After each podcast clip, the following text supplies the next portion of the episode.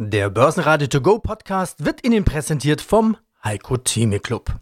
Werden Sie Mitglied im Heiko Theme Club. heiko-theme.de Börsenradio Network AG Marktbericht Der Börsenpodcast Im Börsenradiostudio heute Sebastian Leben vom Fondkongress in Mannheim und ich bin Andi Groß.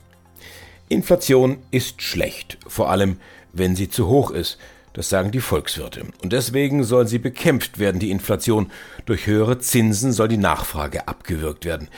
Doch die Grenze ist fließend zwischen Abwürgen und Erwürgen. Und genau das ist die Sorge der Anleger derzeit. Dass durch falsches Timing nicht nur die Inflation bekämpft wird, sondern gleich die Konjunktur erwürgt wird. Eine Rezession, das ist nämlich auch schlecht.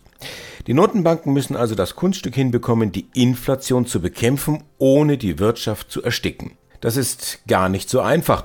Und schon so mancher Ausflug in den Nahtodbereich ist diesbezüglich gründlich schiefgegangen.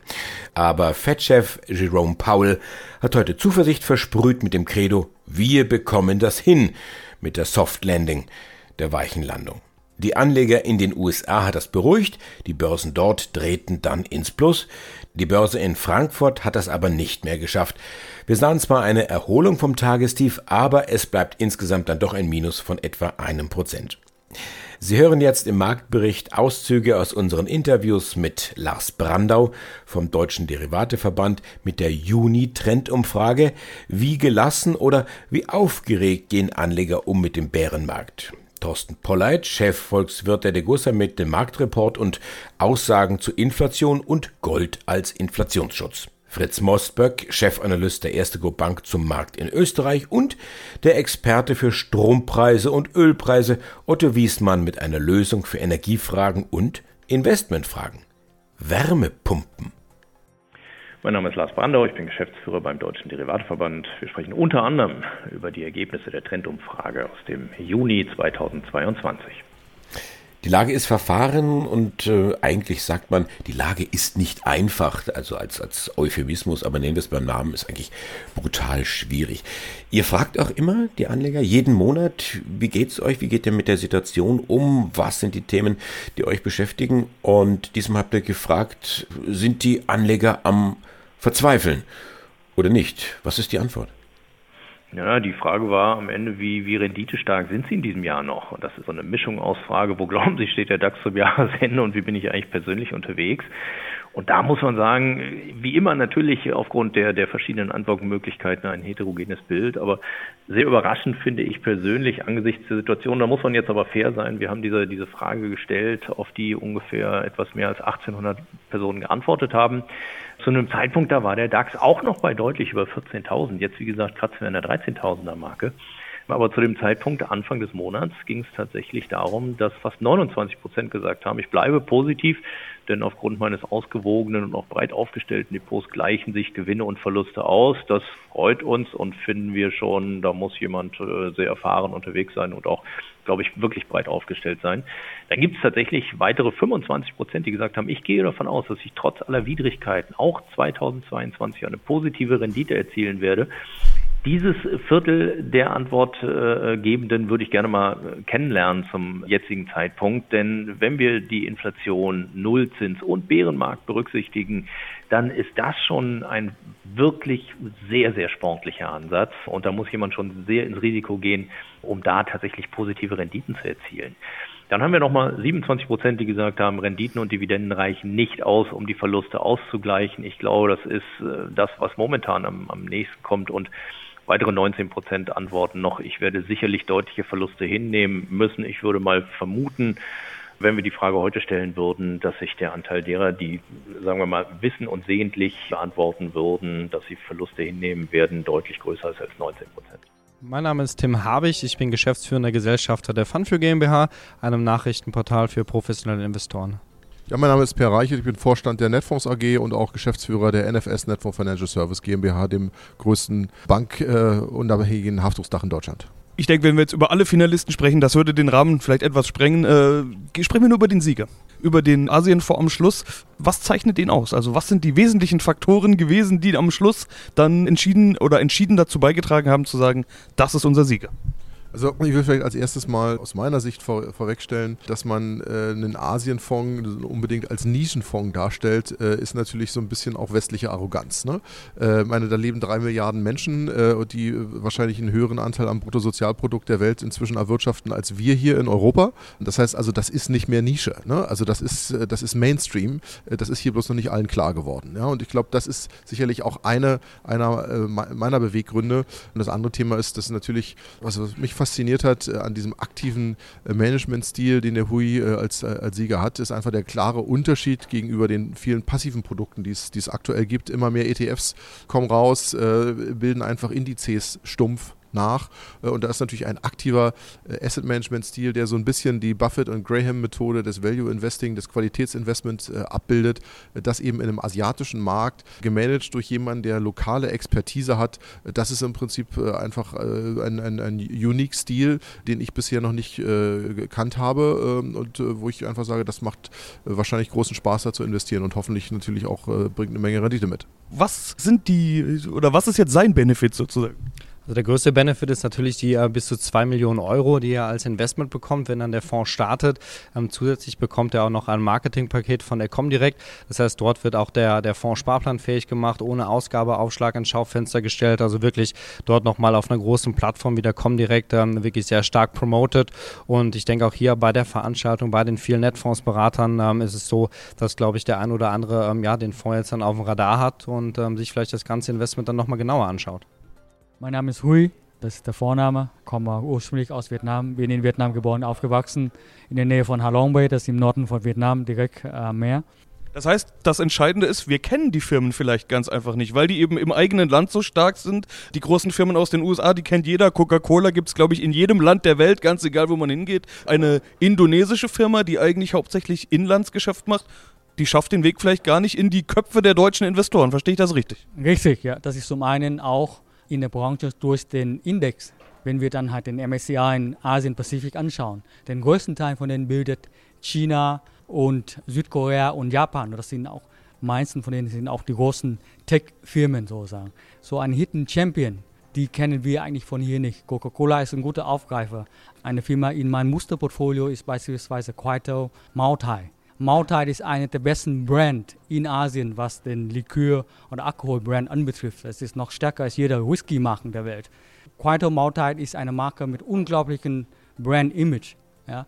Das hat schon angefangen ganz früher in China mit Deng Xiaoping und mit Mao. Die Staatsbesucher, also wenn Willy Brandt oder auch wenn Helmut Schmidt mit Loki 1975 beim China-Besuch war, was werden die Internet präsentiert? Der Mautai.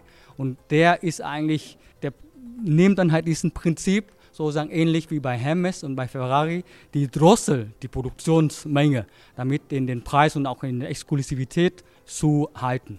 Gibt es denn so viele Hidden Champions? Gibt es denn so viele börsennotierte Firmen? Wie groß ist denn dieses Anlageuniversum überhaupt? Das Anlageuniversum ist riesig, ja, wenn man einfach nur Vietnam anschaut. Es gibt insgesamt derzeit ca. 700 börsennotierte Firmen. Alleine in Vietnam? Alleine in Vietnam, ja. Auf den verschiedenen Segmenten. Also auf den Blue Chips sind circa 30 Unternehmen. Dann haben wir dann halt den Mid Cap und den Small Cap. Gibt es auch noch eigentlich den, den noch nicht öffentlichen Bereich. In Japan und in China sind ja noch ein viel, vielfaches davon. Wir sehen das in den Index, nur den China A-Shares, aber den China A-Shares, den direkt in Shanghai oder in Shenzhen gelistet sind, den, die meisten von denen kennen wir gar nicht. Mein Name ist Thorsten Polleit, ich bin der Chefvolkswirt der Degussa.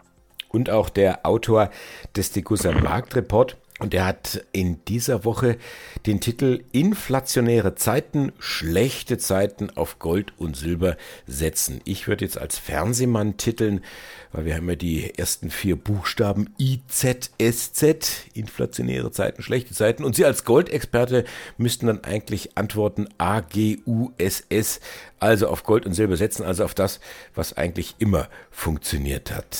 Ist das so?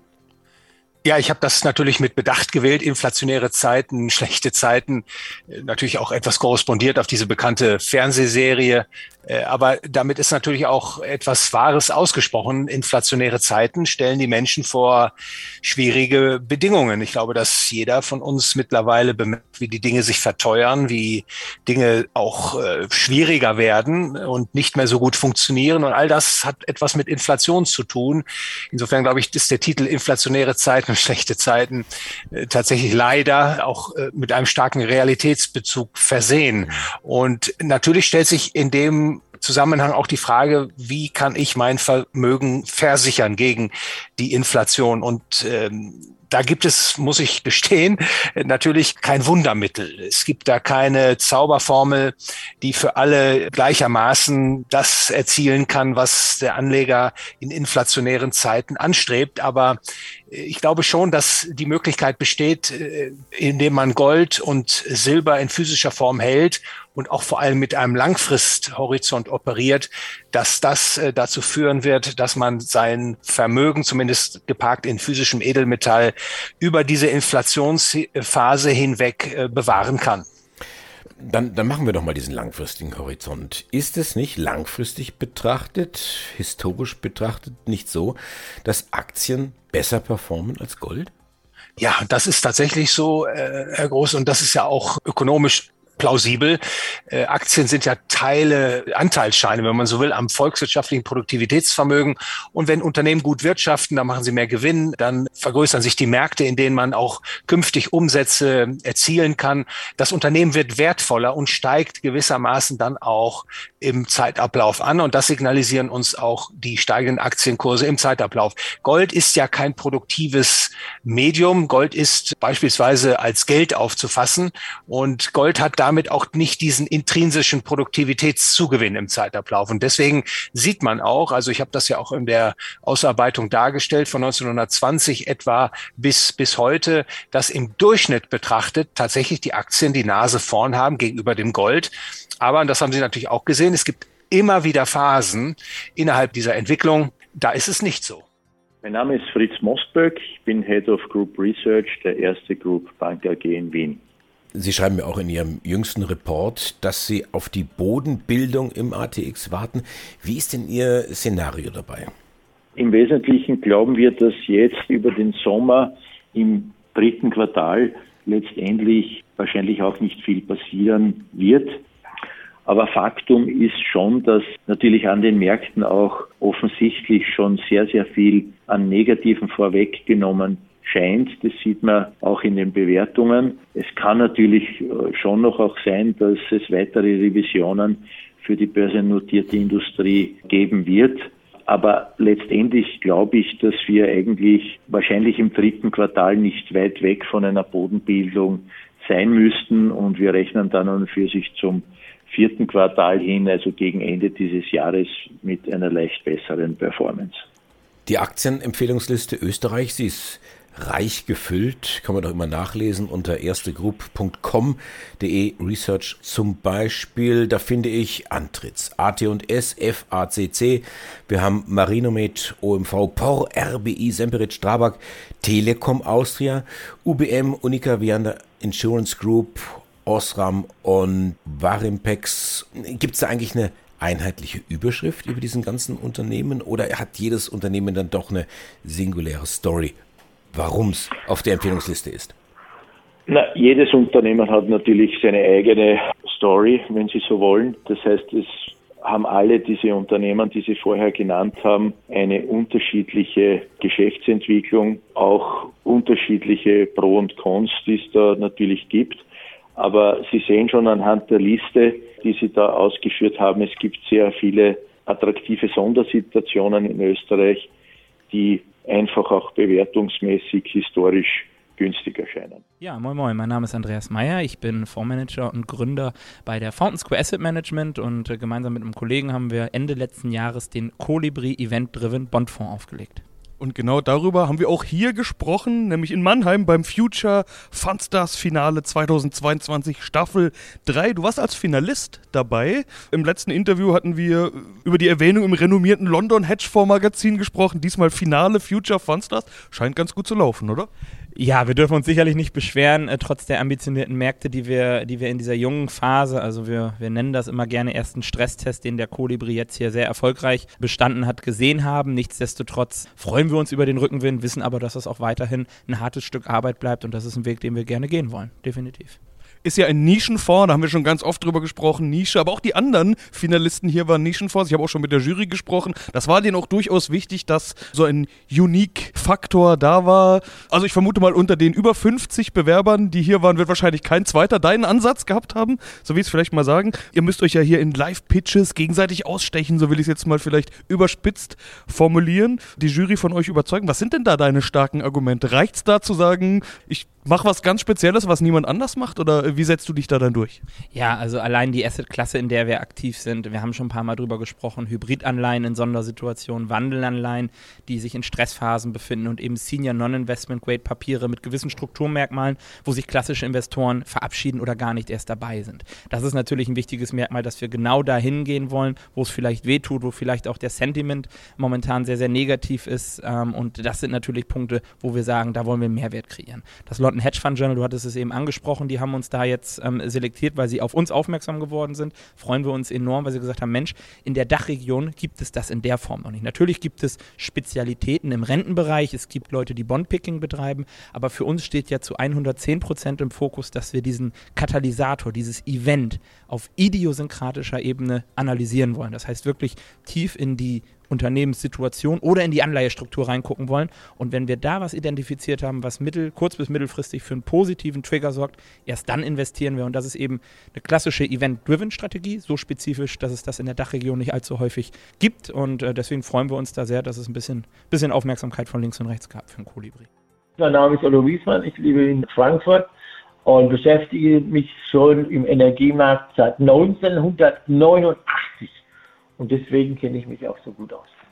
Dann erzählen Sie doch mal, was mache ich denn jetzt? Es gibt kein Öl oder wir wollen keins kaufen und das ganze Öl, was es gibt, das wird dann nach China und Indien verkauft. Ja, ja, ja, über 60 Prozent. Beide Staaten Erhöhung, ja, über 60 Prozent. Russland hat noch nie so viel Geld verdient im äh, Gas- und im Ölbereich wie dieses Jahr. Noch niemals so viel obwohl ja die Europäer, USA etc. viel weniger Öl aus Russland bekommen.